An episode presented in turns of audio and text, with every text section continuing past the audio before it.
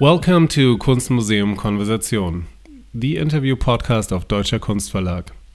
Once a month, we talk to curators about their current exhibitions.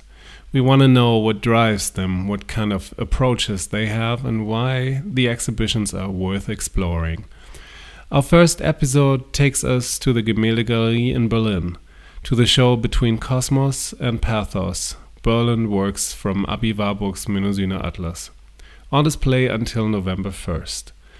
Today I have the pleasure to talk to one of the curators, Neville Rowley. Mr. Rowley, please introduce yourself. Yeah, hello, I'm Neville Rowley. I'm French. Uh, I'm curator at the Gemäldegalerie and at the Bode Museum for early Italian painting and sculpture. Mr. Rowley, you are one of the curators of this exhibition. What fascinates you personally about Aby Warburg? Um, what fascinates me about Aby Warburg is the, how many dimensions he can take into his uh, his creation. He's an art historian, but he's also almost a contemporary artist. Uh, is a, an anthropologist. Is an anthropologist. Is a, a, scholar of civilization. And every time I read Warburg, every time I look at the Atlas Mnemosyne, I'm fascinated. Fascinated in how much directions one single person um, could have searched, and uh, this is why also I think that Warburg is so well known among art historians or artists uh, and, and not so much uh, among the public. So, one of, of the objectives of the exhibition was to make him known to everyone. Mr. Rowley, you are curator of Italian art before 1500 in the Gemäldegalerie and the sculpture collection of the Berlin museums.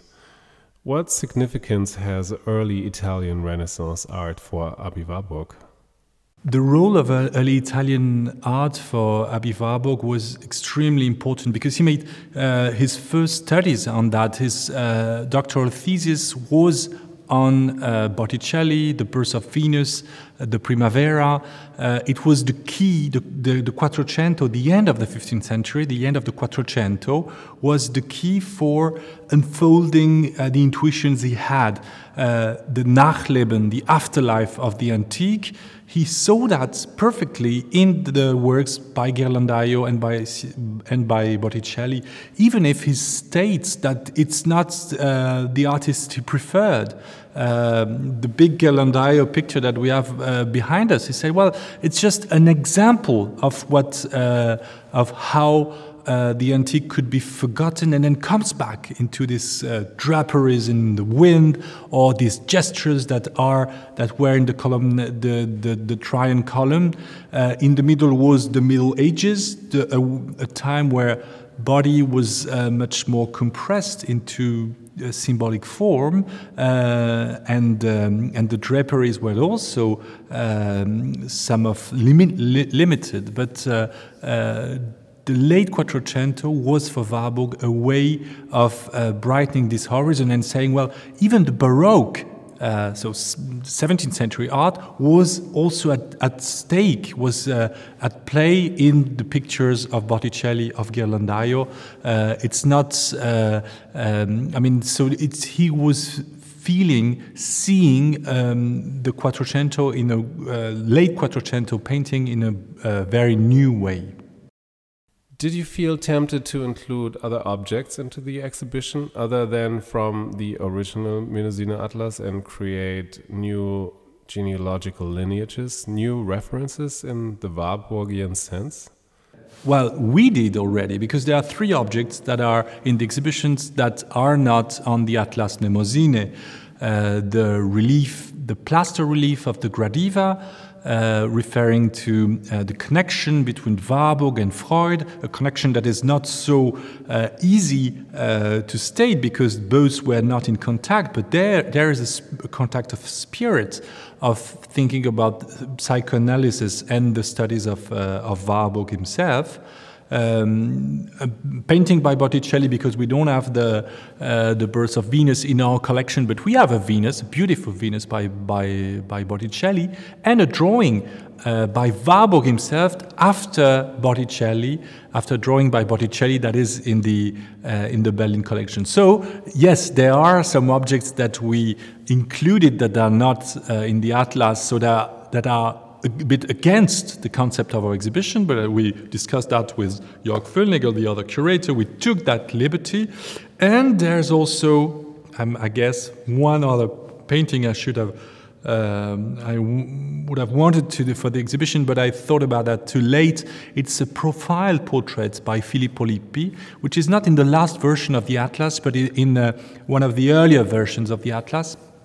And when I saw it in an earlier version, with mm, I thought, well, uh, we are focusing on the, the last version of the Atlas, not because it's definitive, but because uh, it's the one that will be shown at the AKW, uh, at the HKV in uh, W in uh, uh, in Berlin, and uh, and this portrait. Why not this portrait? Here uh, in the, in, the, small cabinet, there's a room with two wonderful portraits by Van Eyck uh, by Agnolo di, di Nonnino del Mazziere, a Florentine painter. It's all around the question of three quarter or profile uh, portraits.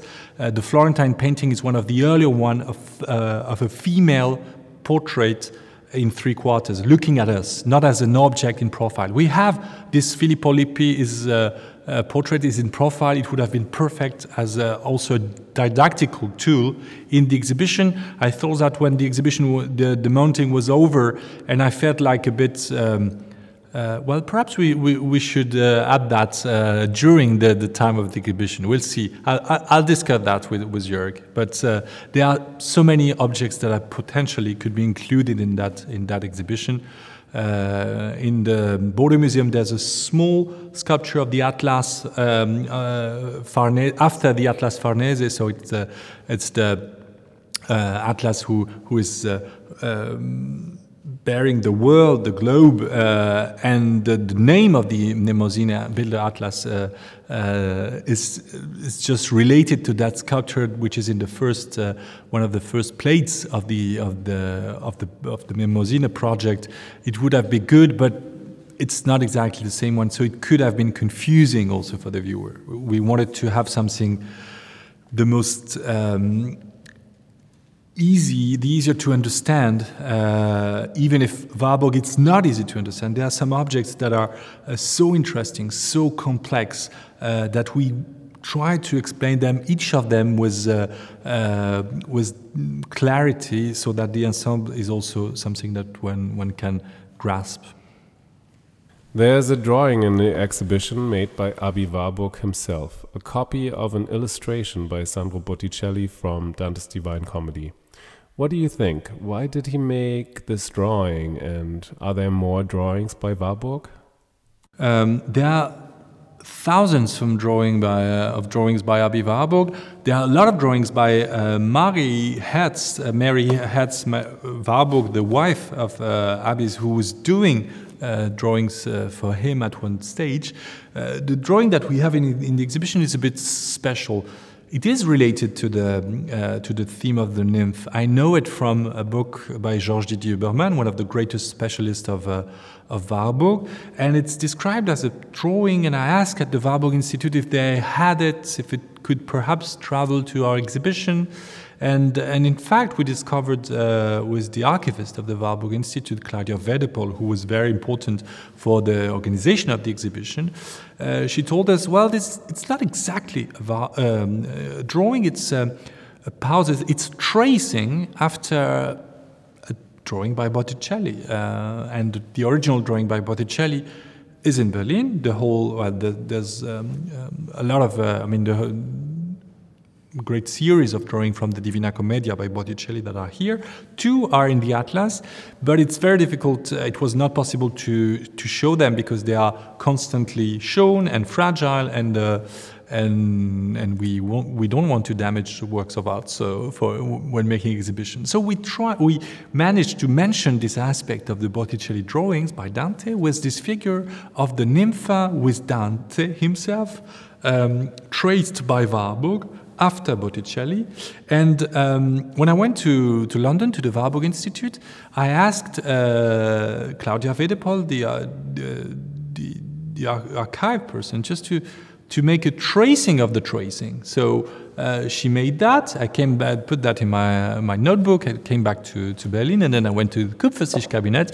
I could compare with the original and with the facsimile that it was exactly the same dimension. So it just um, so with the tracing of the tracing of the tracing, we just mm, discovered that it was, uh, related and made by Warburg himself for studying uh, this figure of the nympha he was about to fall in love uh, with because it was before his, um, his text of 1900 uh, about the, the nympha uh, Fiorentina. Uh, and um, the question is does Warburg, uh, did he make this tracing after a facsimile book or after the original? Uh, has he, he had his, entrance his entrance in the in the in the Kupferstichkabinett? So naturally, for conservatory reasons, the first option uh, after facsimile is much more. Uh, relieving. But uh, for me, I think that would be also very interesting to imagine Warburg doing that very quickly, uh, perhaps with the um, the um, with the agreement of the curator of the room, uh, just doing this tracing very, very carefully and quickly after after the, the original drawing by Botticelli. It remains uh, it remains a mystery, but the exact date we have right now, and it's part of his own research uh, of drawing exactly these forms. Uh, and yeah, I think it's uh, the parallel between Warburg as a curator. Warburg uh, was an artist uh, like Dürer.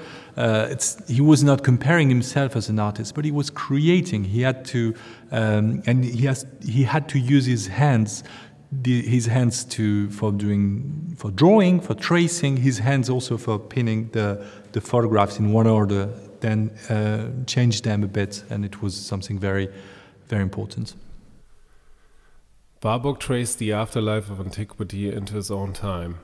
On one of the last panels of the atlas, we find the nympha depicted as a mother accompanied by her young daughter on the cover of a 1920s fish cookbook. What do you think? Was he almost obsessed with visual references and symbols? The number of uh, contemporary pictures in the atlas is not so much uh, um, as compared to the works from the antiquity or the Renaissance. It's only the last few um, plates of the atlas. Perhaps if, if Warburg would have lived a bit longer, he would have uh, used more of this. But he was not um, so much as we would have been now interested in visual culture. He was grasping and seeing some things uh, especially during the First uh, World War. I took some a lot of material and documentation about the, the fights in, the, in the, the, third, the, First World War. But after that, um, I think that the, the, the case of the of the the cookbook is is uh, easy because they are uh, in the in the plate 77 there's the cook the cookbook uh, is as an object and uh, there's also a black and white advert advertisement that he found in some uh, in in some uh, newspaper. So for me, he just uh, folded up a newspaper, uh, saw that, and then ordered uh, the cookbook uh, just because it was too much related to his, to his own study with Tobias and the angel and the back of the book. This is also something that is not in the catalog, but that we had the the chance of having uh, well, two uh, versions of the book in the in the Museum für, für Europäische Kunst. We had both of them because the the back of the cover is a putto uh, is a yeah is a boy with um, with um, with a fish that is so much related with a famous uh, Renaissance sculpture uh, by Verrocchio uh, in the Palazzo Vecchio now in, now in Florence, uh, Putto with a dolphin that uh, that it's impossible that well it could have been so that Warburg had seen it and we, we discovered after that in one of the earlier versions of Mnemosyne of the, of the Atlas he made this juxtaposition so I think that uh, yeah he was very attentive to that but he would have perhaps developed this interest in contemporary imagery.